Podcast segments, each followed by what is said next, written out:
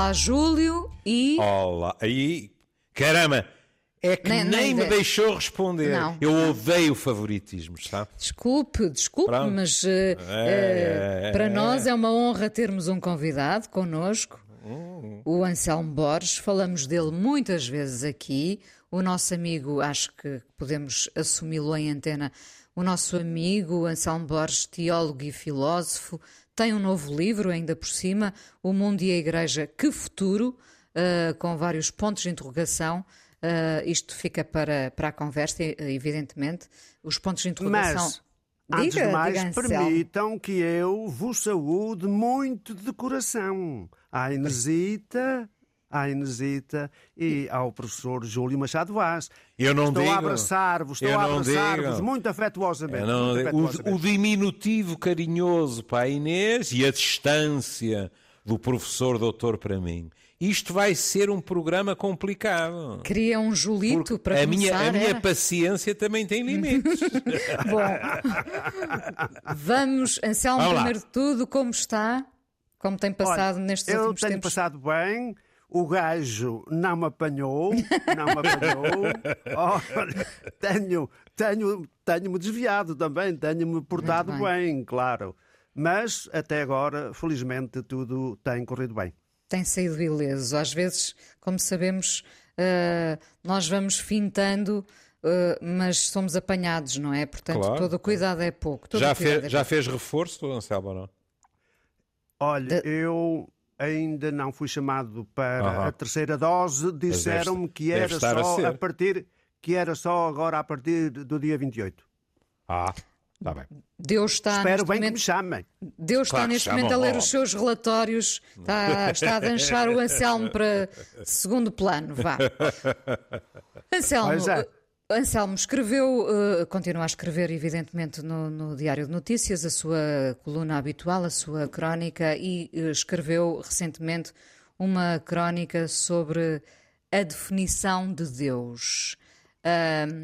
Nós gostamos muito, e, e por isso também eh, falamos de si muitas vezes quando falamos da Igreja Católica, nós gostamos de pensar consigo ah, e, sobretudo, questioná-lo. E é muito interessante este, este texto sobre a definição de Deus, se é que podemos definir Deus, não é? Eu, eh, eh, o Júlio também terá muito para dizer. Eu, eu gosto de me agarrar a esta ideia de que Deus é bondade, não é? Deus é amor, Deus é bondade. Ah, mas, lá está, se calhar não é possível ter aqui uma definição do que é Deus. Evidentemente que Deus é o mistério que está para lá de tudo quanto nós possamos pensar ou dizer. Portanto, Deus, pela sua própria definição, não se pode definir, nós não podemos definir. Aquilo que sabemos, nós, os cristãos, aquilo que sabemos de Deus é fundamentalmente aquilo que Jesus nos disse por palavras e obras. E Jesus veio para dizer que Deus é bom. Que Deus é bom. E a mim admira-me imenso, até, até, até estraga a minha vida, quando reparo que frequentemente, por culpa da própria Igreja, se transmite um Deus que é mau. Jesus veio dizer por palavras e obras e deu testemunho disso até à morte e morte de cruz. Deu testemunho disso. Deus é bom. Mas há muita gente que não está interessada em que Deus seja bom. É impressionante.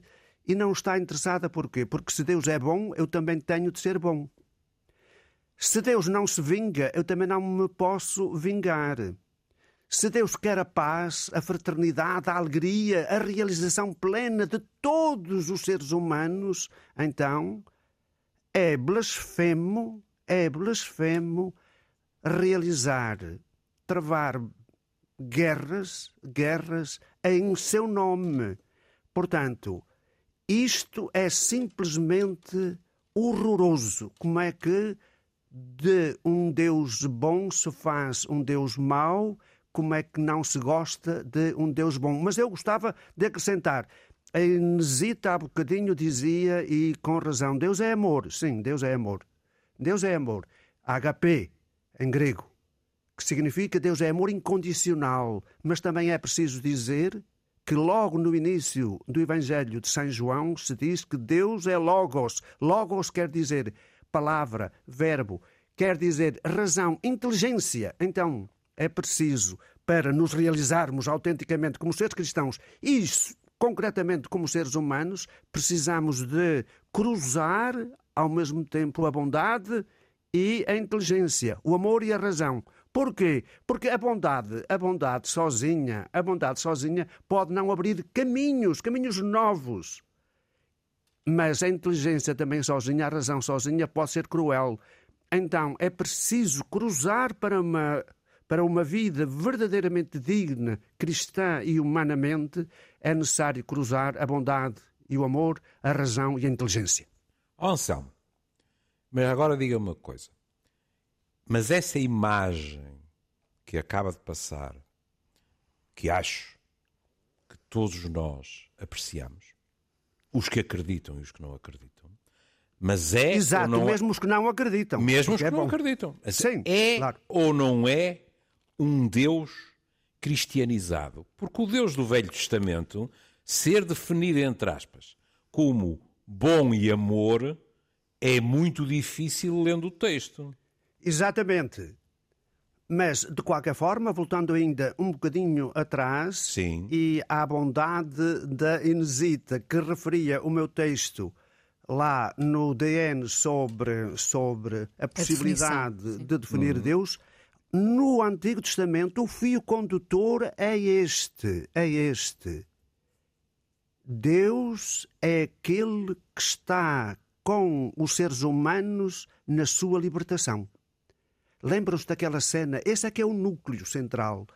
Aquela cena do Antigo Testamento em que Moisés encontra Deus lá na montanha e Deus diz-lhe: Eu sou o que sou. Em hebraico, Eé, Asher, Eé. E depois, claro, eh, em latim deu sumo que sumo, sou o que sou, e Santo Tomás de Aquino eh, arranjou ali uma filosofia que Deus, que deu o próprio ser subsistente, mas realmente aquilo que lá está é eu sou aquele que está convosco na história da libertação.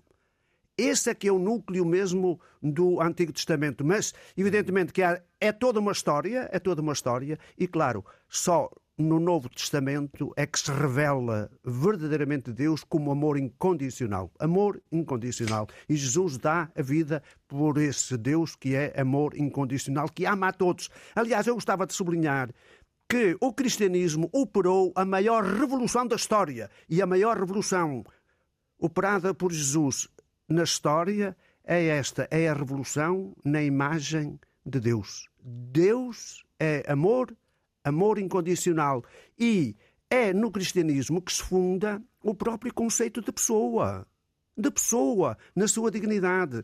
E eu chamo sempre a atenção, de facto, os direitos humanos, a Declaração Universal dos Direitos Humanos, mesmo se o Vaticano ainda a não assinou, essa declaração foi em contexto judaico-cristão que eu saiba não foi não foi nem na Arábia Saudita nem em Pequim.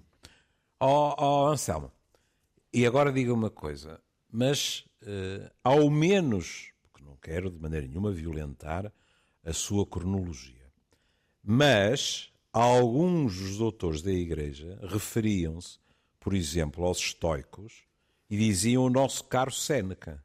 Ou seja, é para si muito complicado admitir que, mesmo antes de Jesus, essa maneira de conceber o ser humano de uma forma, eu diria quase proto, digamos assim, também já estava em construção. Ouça, o cristianismo não tem o exclusivo da verdade, de maneira nenhuma. Porque- nem porque eu não disse mentira nenhuma, pois não? Eu não Aliás, disse mentira nada, nenhuma. Nada, Pronto, nada, pronto, nada. pronto. Aliás, São Paulo, São Paulo foi muito influenciado, olha, exatamente pela doutrina, pela doutrina estoica também. Uhum. Portanto, o cristianismo não tem de maneira nenhuma o exclusivo. Se eu acredito no Deus Criador, então tenho de admitir que a verdade se encontra em todos os homens e em todas as culturas. Ouça, cá está, não podemos ser fundamentalistas de maneira hum. nenhuma. Porquê? Porque, de facto, de facto, nós estamos no fundamento, mas ninguém possui o fundamento. Ninguém possui o fundamento. É necessário ser, enfim, eh, bastante ridículo e inconsciente para pensar eu tenho a verdade toda, é daí que deriva o fundamentalismo. Não. Hum. Temos de ser antifundamentalistas. Aliás, foi o fundamentalismo que levou à Inquisição e que levou às estruturas que nós conhecemos nas várias religiões. Aliás, continua a ser o fundamentalismo que leva a muitas guerras, infelizmente. Uh... Exatamente. Porque Sim. repare, quem, quem julga ter a verdade toda, quem julga ter a verdade toda, em seu nome, o que é que tem de fazer? Se tiver o poder do seu lado, se tiver o poder político do seu lado, nessa altura de fazer o quê? Das duas, uma, aqueles que não aceitam a verdade que se impõe, e é a verdade toda, das duas, uma. Ou é louco e vai para o hospital psiquiátrico, ou então vai ser condenado, condenado ao, ao inferno. Então é, é... é melhor acabar com ele ou com ela já, porque assim preserva-se do mal as outras pessoas. Essa verdade. Sim. Essa verdade totalitária é às vezes uma defesa para todas as respostas que não temos, não é? Uh, Ora bem, se se mata somos... em nome de um Deus, não é? Uh, estamos a escudar-nos em tudo o que não sabemos sobre ele, ou não? Exato. Ouça, aí o nosso, o nosso querido amigo Júlio, o nosso amigo Júlio sabe disso melhor do que eu. Nós somos inseguros, os seres hum. humanos. Somos inseguros. Aliás, o Pascal deu Sede Sedentos de certezas. Exato, é? É. exato. E de poder, e sobretudo de poder. Tá. Ora bem, e um poder baseado na verdade. Ora bem, era Pascal que definia o ser humano. Ali, alguns, dizia ele, entre o nada e o infinito. Então nós, nós somos inseguros e andamos à procura e queríamos uma segurança. Sabe, por isso é que os meus alunos sempre tiveram de ler os irmãos Karamazov, hum. concretamente ali, a lenda do Grande Inquisidor. O Grande Inquisidor prende, prende Cristo, prende Cristo. E há ali, na, na, na, na prisão, um diálogo estrondoso. Jesus é perguntado pelo Inquisidor o inquisidor pergunta-lhe: por que é que tu não, não transformaste as pedras em pães? Por que é que tu não subiste lá ao pináculo do templo e não te deitaste abaixo? Vinham os anjos e seguravam-te, e todos te seguiam. Por que é que não fizeste, Cristo? E Cristo responde: Porque eu não quero escravos atrás de mim, eu quero homens e mulheres livres. Homens e mulheres livres. E por isso o inquisidor diz-lhe: Vai, vai, não voltes, não voltes mais. Nós, entretanto, construímos todo este edifício doutrinal, nós construímos todo este edifício moral e as pessoas agora sabem em que é que hão de acreditar, sabem o que é que hão de fazer e tu vinhas outra vez transtornar as pessoas. Não, Cristo, vai, vai, vai-te embora e não voltes nunca, nunca, nunca mais. Deus é o Deus do amor, é o Deus da liberdade, é o Deus da dignidade, da fraternidade de todos os homens. Oh, oh, e mulheres, e mulheres. Sim. Ah, pois, muito importante. Oh, oh Anselmo, uh, uh, agora seria bom uh, que falasse de um tema que é, é muito prosaico, mas extremamente doloroso. E que eu encontro em toda a minha vida, mas que, como compreenderá, é particularmente pungente quando me deparo com ele na clínica, que é com essa ideia que Deus é amor, que Deus é bom, etc, etc, as pessoas acabam por eh, compreender muito mal quando Deus permite o desgosto dilacerante, quando Deus permite a injustiça, etc. Estou-me a lembrar, nomeadamente, em 40 anos de clínica, não foram poucas as pessoas que eu ouvi que amoaram, não há aqui nenhuma conotação pejorativa no verbo, eh, que amoaram com Deus, por exemplo, numa das situações mais trágicas que um psi pode encontrar, que é a morte de um filho. Porque as pessoas não percebem como é que Deus, sendo infinitamente bom, não intervém. Hum? Claro. E eu gostava que, que o Anselmo explicasse porque é que Deus é infinitamente, infinitamente bom, mas não anda 24 horas por dia a, a, servir, digamos assim, de nosso tutor, protetor, etc, etc.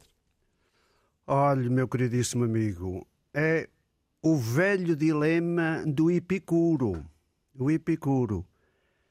Deus, para ser Deus, tem de ser ao mesmo tempo bom, infinitamente bom e infinitamente poderoso.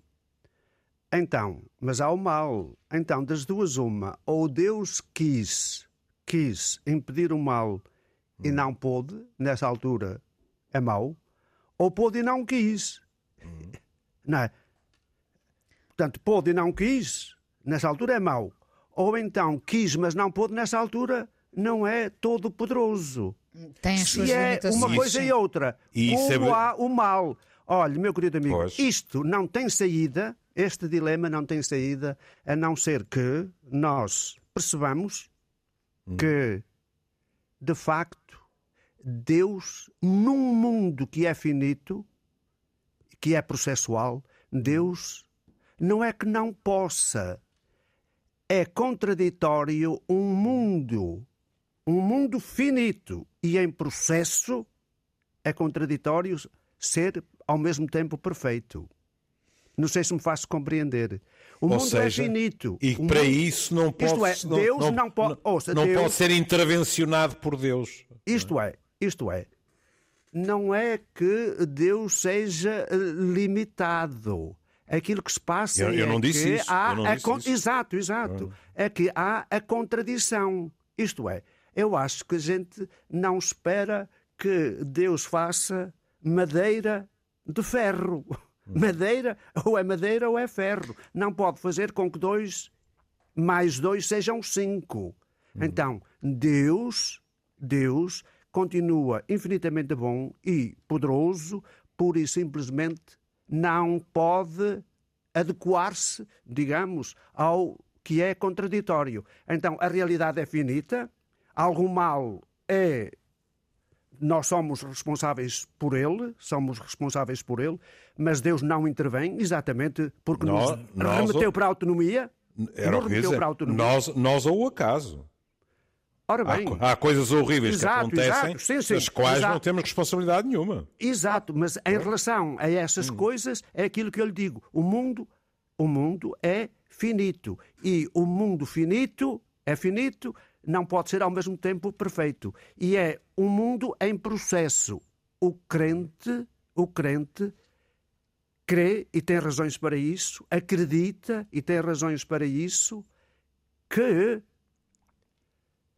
após a morte, após a morte, entrando noutra dimensão uhum. para lá do espaço e do tempo, aquela aquele desejo constitutivo que o ser humano tem, aquela dinâmica constitutiva que o ser humano tem de infinito, finalmente seja preenchida.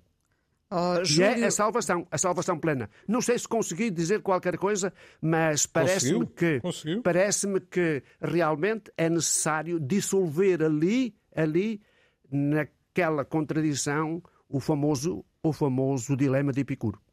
Uh, Júlio, lembra-se certamente, e não sei se o Anselmo terá ouvido, que nós, aqui no Amoré, ainda recentemente falávamos desses desgostos a propósito uh -huh. uh, de, de, Jill Biden, não é? A mulher -huh. de Joe Biden, que uh, perderam um filho. Teve uma crise exato, de fé. Exato, exato, Teve uma crise de fé, e o que eu lhe pergunto é, a, a dada altura, por causa destes desgostos, não é? Nós poderemos eventualmente ou temporariamente virar as costas a Deus. Uh, nesses casos, Ouça, Deus não vira as costas aos seus, aos eu seus compreendo. fiéis? Deus não vira. Ouça, nós esquecemos, há pessoas que se escandalizam porque eu às vezes chamo a atenção para aquela oração tremenda de Jesus na cruz, uma oração que atravessa os séculos. Meu Deus, meu Deus, por que é que me abandonaste? Sim. Uhum. Embora as últimas palavras de Jesus tenham sido estas: Pai, nas tuas mãos entrego o meu espírito. Nós às vezes fizemos de Jesus um robô. É um robô que veio aqui ao mundo, foi mandado por Deus para executar ali uma missão e, e pronto, e andou ali, já sabia tudo, isso, portanto isso não hesitava. Corrigir-me-á. Isso é tirar-lhe completamente a dimensão humana. Exatamente. Ora, Jesus vem lá no Evangelho, hesitou. Jesus foi tentado e teve de decidir se queria ser um Messias político ou realmente um Messias salvador. O Messias salvador. E teve de ir, anunciou o Deus bom. O facto de Deus ser bom, isso não implica que a mensagem de Jesus seja menos exigente. A prova está que Jesus, para ser consequente com essa mensagem, deu a vida, foi crucificado. Eh, eu confesso que sabotei aqui um bocadinho as regras do jogo e fui aqui à procura de uma frase de Epicuro que diz. Não. Não é uma surpresa, não. não é? Basta lembrarmos de, do que Eva fez, não é? Portanto, Pronto, tudo não é, começou não aí. É? Agora Mas vou a frase de Epicuro, o famoso dilema é aquele que eu há pouco já citei, de Epicuro, exatamente. Sim, mas deixe-me, diz assim: não tema a Deus seguindo, seguindo agora o caminho de Eva, uh, sabotando aqui as regras do jogo. Não tema Deus, não tema Deus, não se preocupe com a morte. O que é bom é fácil de ter e o que é terrível é fácil de aguentar. Será assim? Será isto que Deus quer? Não. O que é terrível, o que é terrível é fácil de aguentar. Vamos lá ver, vamos lá ver. Jesus, Jesus sofreu, sofreu, e, e, vamos lá ver, e até, e até gritou esta oração que atravessa os séculos, volto, volto a repetir. Agora, num contexto, num contexto uh, estoico, estamos numa lógica diferente. Aquilo que tu não podes mudar, aquilo suporta-o, não é? Sust, abstina, sustina, aguenta. Mas essa é outra lógica, não é, acho é. eu, a lógica, a e é- lógica é, o, da dinâmica cristã e da nossa própria lógica, enfim, Mas a frase, pessoas, a frase é boa, porque o que é divertido nestas coisas é pensarmos, é que se pensarmos nisso, vamos encontrar quem foi buscar outro tipo de solução. Por exemplo, os Exatamente. meus queridos cátaros, como é que solucionaram isso? É impossível, bem, é... impossível que Jesus estivesse a duvidar, a sofrer na carne, etc, etc. Logo, ele não tinha uma realidade corpórea. Exato. É, era uma espécie de fantasma. Aliás, pois. os cátaros, que são chamados cátaros, cátaróia em grego significa os puros, hum. não é?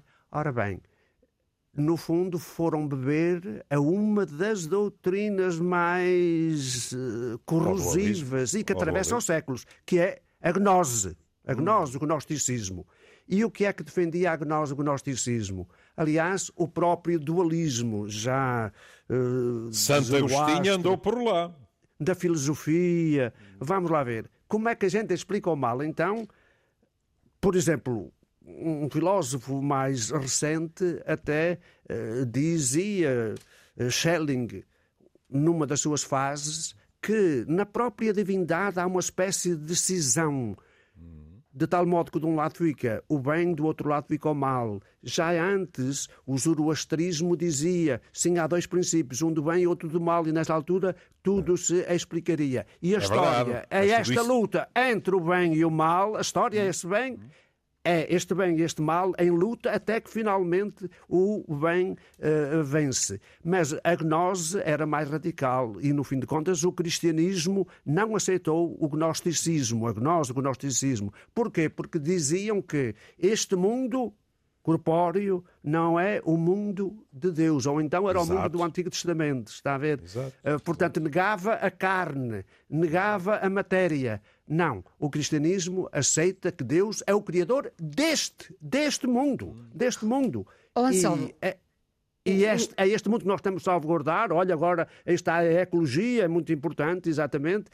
É este mundo que nós temos de salvaguardar, que temos de dinamizar, e é neste mundo que nós nos realizamos a caminho de uma plenitude que os crentes esperam firmemente alcançar-se na plenitude dos tempos e para cada um na própria morte. Na morte, o crente crê que não cai no nada acredita que na morte entra nessa realidade ultimíssima e primeiríssima a que chama Deus, o Deus bom de Jesus.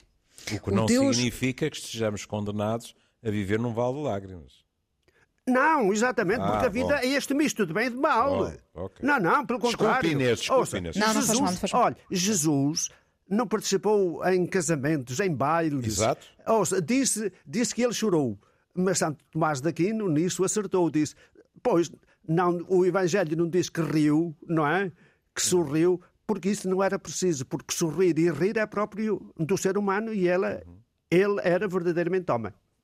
Oh, oh, Anselmo, o Deus do Antigo Testamento não é um Deus que nos é apresentado como muito mais castigador e austero? Absolutamente, ah, absolutamente. Ouça, é um Deus temível, é um Deus temível, embora tenha veja aquele, aquele núcleo do Deus que está conosco na história da libertação.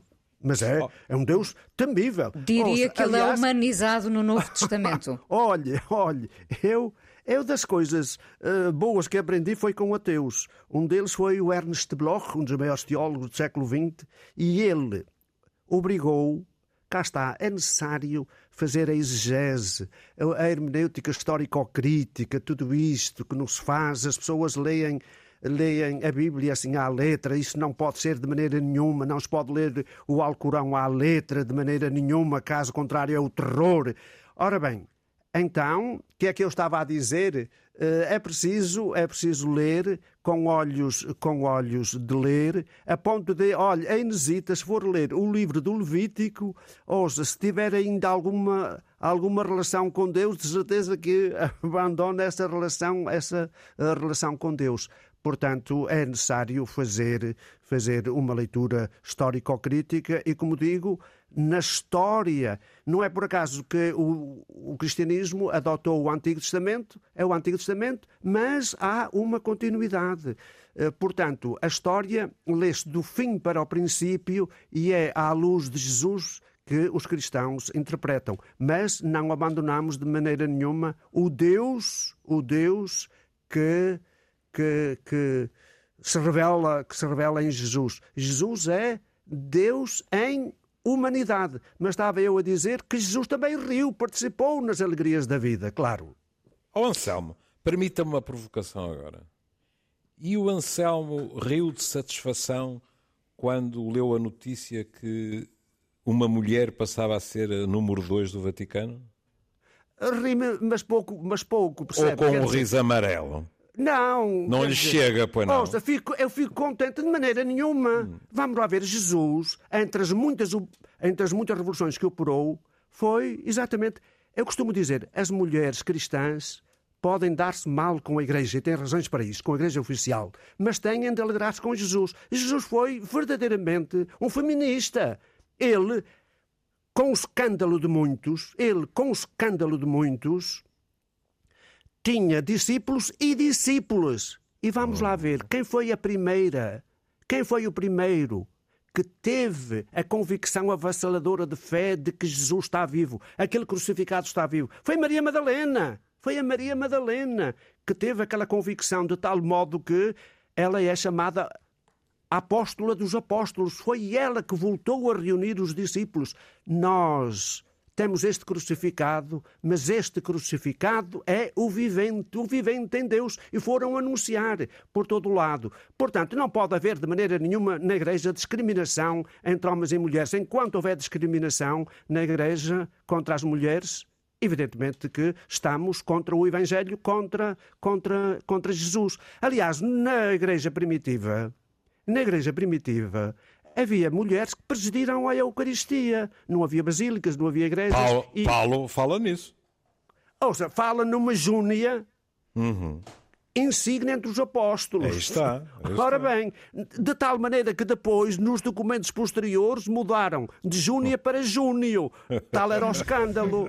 Tal era o escândalo. Oh, Anselmo, Irra, por, por um bocadinho metia-me a mim lá, caramba, de Júlio Olha, para Júlio. Eu, eu gostei muito, Olá, eu gostei Júlio. muito há dias, eu gostei muito há dias, o Júlio é que disse, eu ainda não estou contente também, porque é aqui uma mulher não há de estar à frente de uma paróquia, à frente Sim, de uma comunidade exato. cristã. Eu às vezes digo assim. Isso era o que, olha, que eu quereria, pois é. Exato, é, foi isso. E eu também. E o que claro, é que falta? Mas falta como algo tanto... evidente. Anselmo, uh, nós, nós no dia em, em, em, que falámos dessa nomeação, uh, claro que a tendência é sempre ver como um, um passo para uma maior abertura. Uh, acredita nessa abertura? Porque, porque é que não temos, de facto, mais mulheres na Igreja? Ainda não temos. Olhe, isto demorava algum tempo uh, a explicar, mas olha, mas isto, olha, olha, o problema, o problema nuclear da Igreja é a ordenação sacerdotal. A ordenação sacerdotal. Eu explico se me derem dois, dois minutos.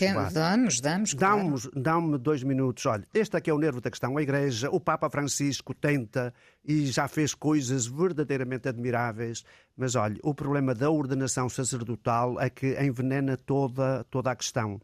Repare, ande-me mostrar onde é que Jesus, na última ceia, ordenou bispos ou padres. São Paulo foi ordenado quando? Olhe, evidentemente que se há uma grande organização, tem de haver, tem de haver ministérios. Isto é uma coisa, ministérios, serviços. E logo na igreja primitiva havia ministérios. Havia ministérios, diáconos, que são aqueles que servem às mesas, não é? Que procuram estabelecer a justiça social, há os presbíteros, que são os mais velhos, aqueles que coordenam as boas vontades, e depois os bispos, que vêm do grego, são aqueles dos superintendentes, mas isso são serviços, não são não têm uma ordenação sacerdotal. A ordenação sacerdotal, durante a qual, durante, durante a qual, ou mediante a, a, a ordenação sacerdotal, pretende-se que o ordenado mude ontologicamente e por isso mesmo fica com um poder que faz com que com que haja duas classes na igreja, o clero e os leigos, os que obedecem e aqueles e aqueles que mandam. Está a ver? Ora, a ordenação sacerdotal, o que é que operou? Fez com que, porque os cristãos eram acusados de não oferecer sacrifícios à divindade, para aplacar a divindade, está a ver? E pedir as suas bênçãos, as suas graças. Repare, Jesus, ao contrário, ele próprio foi condenado pelos sacerdotes do templo que viviam desses sacrifícios oferecidos a Deus. Jesus dizia sempre: e de aprender. Palavras postas na boca de Deus. Eu não preciso de sacrifícios. Eu quero misericórdia. Eu quero justiça. A partir do momento em que os cristãos não ofereciam sacrifícios, foram acusados concretamente pelos romanos, de que eles eram ateus. E então interpretaram a Eucaristia, que passou de banquete festivo em memória de Jesus, passou a ser um sacrifício. A partir daí apareceram os sacerdotes. Apareceram os sacerdotes, faço-me compreender, para oferecerem esse eh, sacrifício e alguns até querem oferecê-lo de novo, outra vez, de costas e, e em latim. A partir daí, o que é que aconteceu? As mulheres, como são, como são ritualmente, como são ritualmente impuras, não é? Por causa da menstruação, não podem aceder. Faço-me compreender. Depois, os padres, ao princípio, ofereciam a missa, o sacrifício da missa apenas uma, uma vez por, por semana. Depois começaram todos os dias, nessa altura, está a ver, não podiam ter relações e então apareceu o celibato. Tudo isto, este é que é o problema fundamental da Igreja.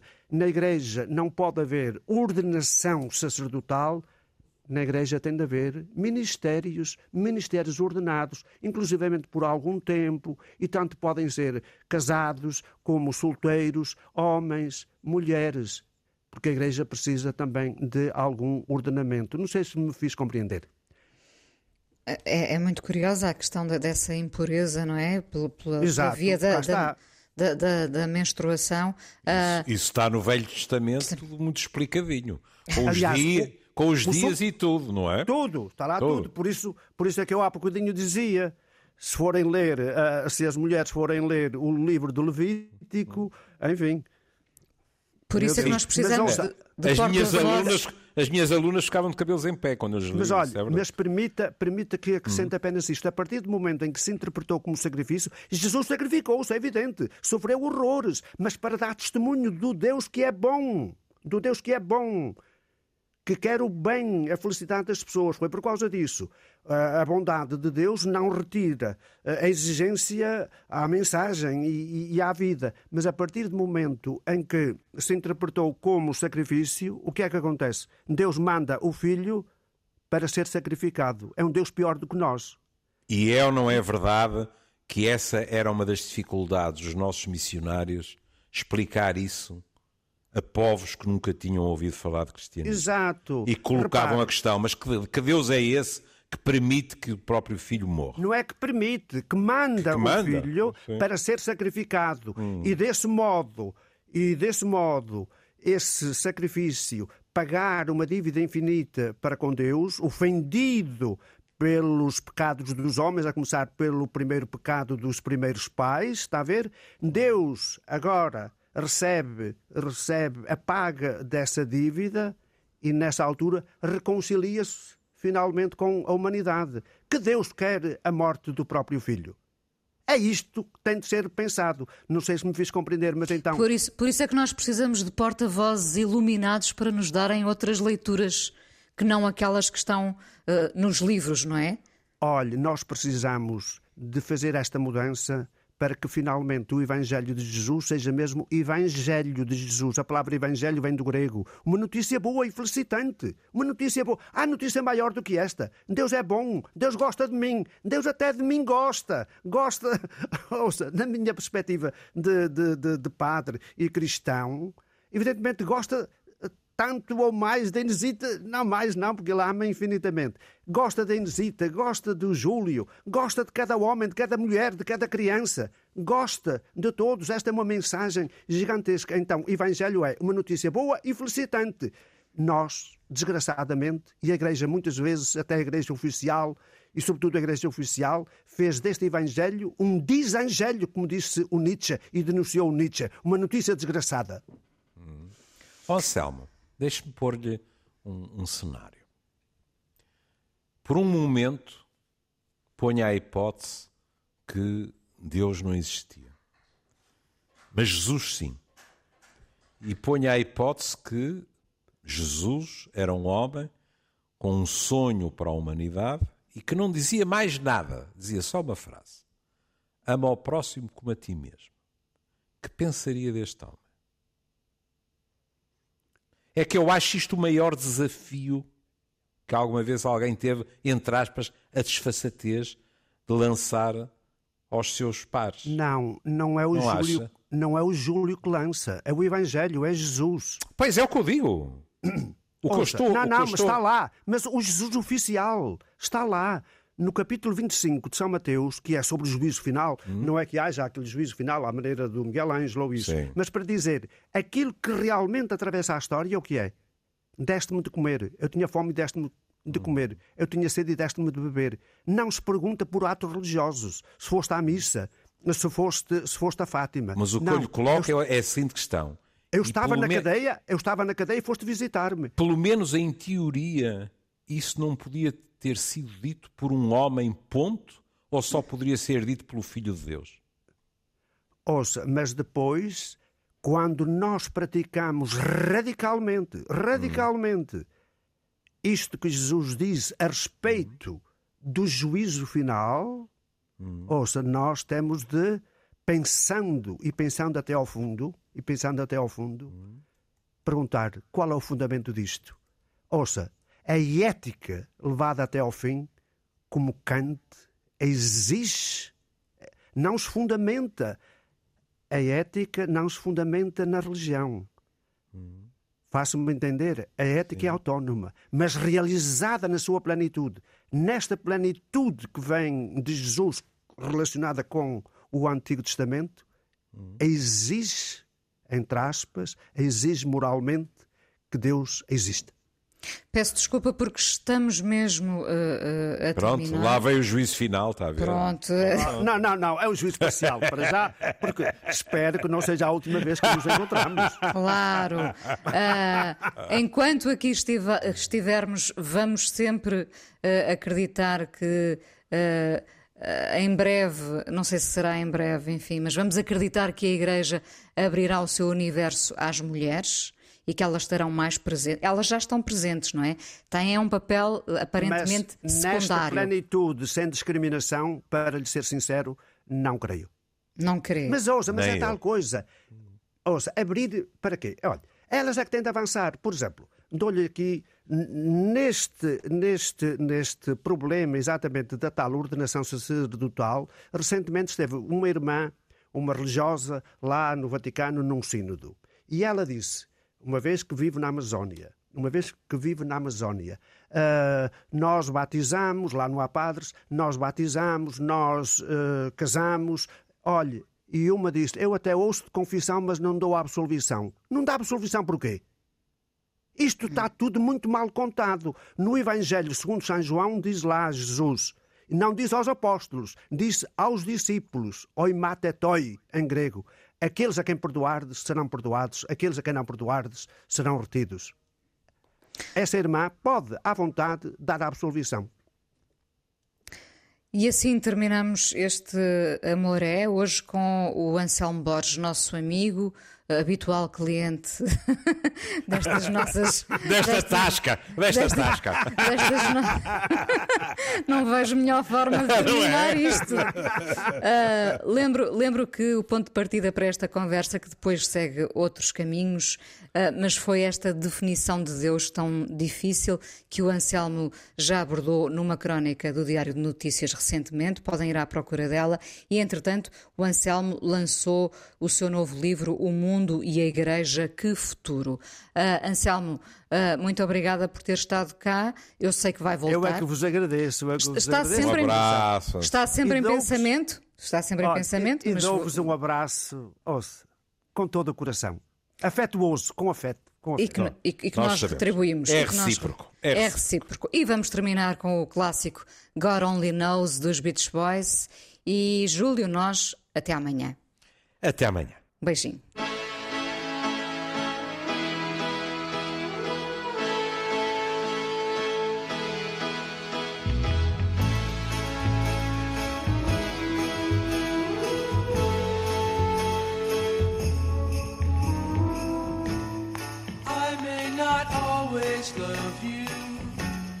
Long as there are stars above you, you never need to doubt it.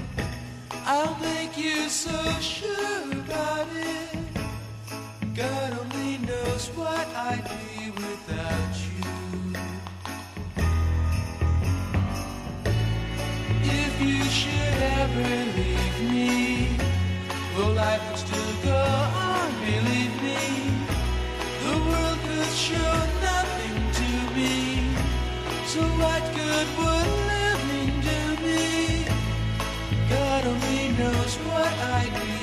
without